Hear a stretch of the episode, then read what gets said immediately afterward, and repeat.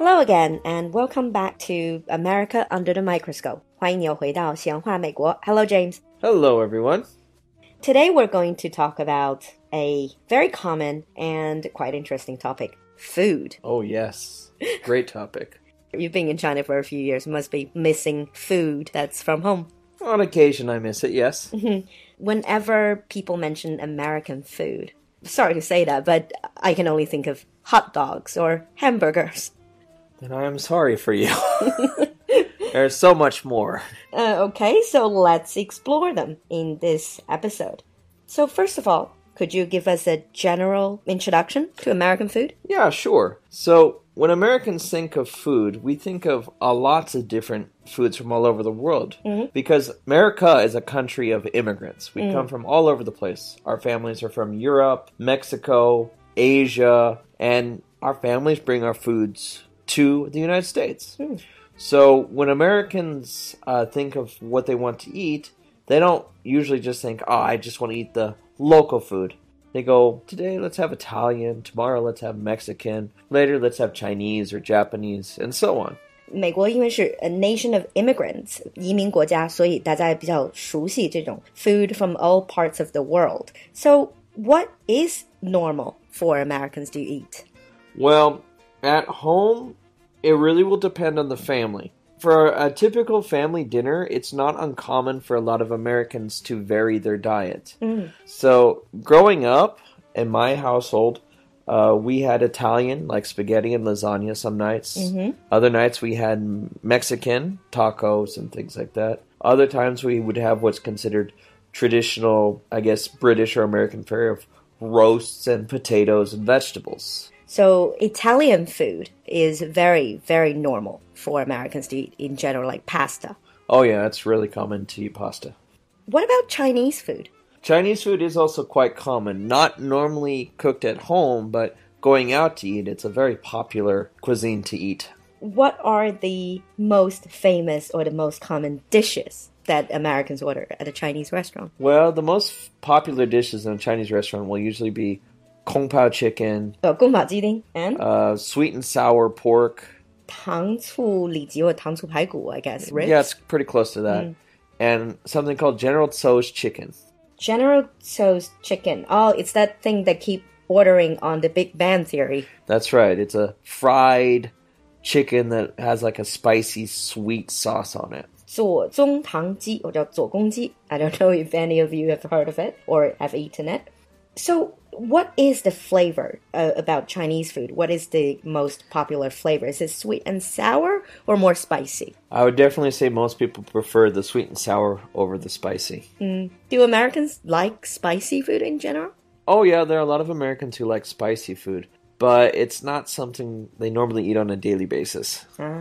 And one more thing about Chinese restaurant. You know, I've got Americans who are visiting China and asking me, where can I see fortune cookies in a restaurant? Fortune cookies, 幸运饼干. The first time they asked me, I was like, what? So what are fortune cookies? Fortune cookies are a traditional in American Chinese restaurants.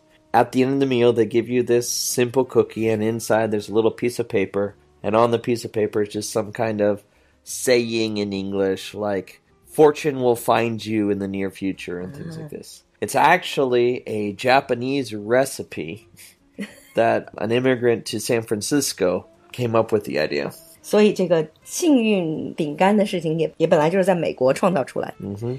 Uh, but you see them a lot of the times in Chinese restaurants. Not just Chinese restaurants, any Asian restaurant, Japanese, Korean, Chinese, all will have them. So we said Italian, Mexican, Chinese. What else? Um, it's pretty common to find things like um, German food, sausages and such, Ah. Indian, Curries. Uh, curries, yes, uh, Thai, which would be more curries and uh, pad Thai and things like that. You can also find, um, if you're in a big city, even some more unusual things like Spanish, Portuguese, Russian, and so on. So it's really very much, like you said, it's very diverse, it's varied. Yes, it is. But that's cuisines of the world. That's uh, world food. America is also a huge place. Like in China, we have regional dishes and 地区性的差异. must be things that are similar in the United States. So There are- different parts. Oh yes, there are. We have um, different parts of the country. We do have different dishes based on like produce and animals that are available, and also with which immigrant groups normally sh- showed up there at first. 那我们来看看美国的各地区的食物特点。So first of all, Northeast, Uh, yes, um, Boston, this area. uh, Boston lobster, That's right. 龙虾。 So the Northeast of the United States is well known for its seafood, lobster, but not just lobster, uh, crab and clams as well. And one of the popular dishes in that area is a lobster roll, which is basically a type of sandwich with lobster meat in it. That sounds yummy. And something I heard called clam chowder. What is that? Well, clam chowder is basically a, a milky soup. So it's made with clams and milk, potatoes. It's a fairly heavy dish, quite popular in winter times. 奶油蛤蜊汤. So it's a, it's like a soup you can eat essentially. Oh, yes. What about the South? Ah, yes, the South. So, well, we call it the South, but if you look at the map, it's more southeast. Now, this area is famous for American barbecue. Well, you said American barbecue. How is that different from other barbecue like Australian barbecue? Well, because when a lot of other countries they talk about barbecue, it's actually grilling.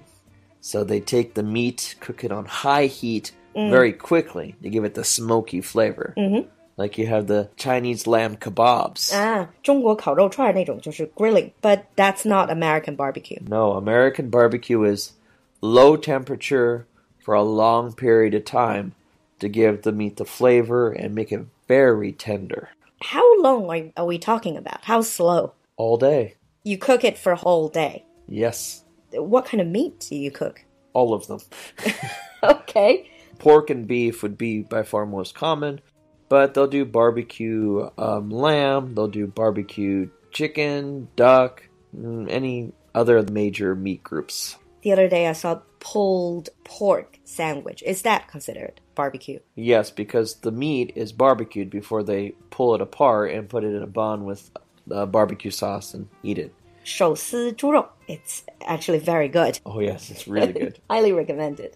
And with American food, like you said, there are so many cultural influences from other countries with different types of people. So when people think of, for example, Louisiana, there are two words that you keep hearing. You hear Creole food Creole food and Cajun food. and Cajun food. 克里奥尔风味和卡真风味. There are no other ways to translate them. So what are they? Well, basically, these are cooking techniques that are kind of a mix from different cultures that uh, moved to this area. So it's a lot of French, Spanish, and African cooking techniques and flavors and spices uh, kind of mixed together. So this food is known for the local seafood like uh, crawfish. Crawfish is that just xiaolongxia? It is. Do you eat it spicy? Yes, well? they do. But it's a different type. It's a spice. different type of spicy, and they also do spicy stews or rice dishes and also unusually deep fried alligator. Deep fried alligator. Yes, 就是炸鳄鱼. that's right. Is that a common food? You can get it in restaurants around there. It's pretty popular. Have you tasted it? Sadly, I have not. I would like to. So if you're ever in that part of America, you can try either crawfish, the Cajun style, or like James said, deep fried alligator. So we said about um, northeast, uh, the south, Louisiana. So what about the west coast? Ah, I'm much more familiar with this because I'm from the West. You're from the west coast, yes. Yes. So a lot of the West Coast actually has a big Asian influence. Because of the population. Well, yeah, because when uh, Chinese, Koreans, Vietnamese, Japanese, when they immigrated to the U.S., they arrived in the West, places like San Francisco and Seattle. So in these areas, we have a lot of Asian food, and this is where American Chinese food, a lot of it comes from. 啊，所以亚洲移民最先是在西海岸，所以西海岸的饮食呢也是受到 Asian influence. That's pretty much some of the very distinctive food types or flavor types in in America. But you also see a lot of the restaurants in America that says fusion food. F U S I O N. I checked it out. Fusion means combined together. Yeah, basically it means mix. So these restaurants, they take ideas from two different cultures, cuisines, and foods and put them together. Like? Well, common ones would be um, things what we would call Korean Mexican food. What's that like? Korean, Mexican, kimchi taco or something? Not too far from that. It'd be more like Korean s- barbecue style meat Uh huh. in Mexican style tacos. 啊，就是墨西哥玉米饼卷上韩国烤肉。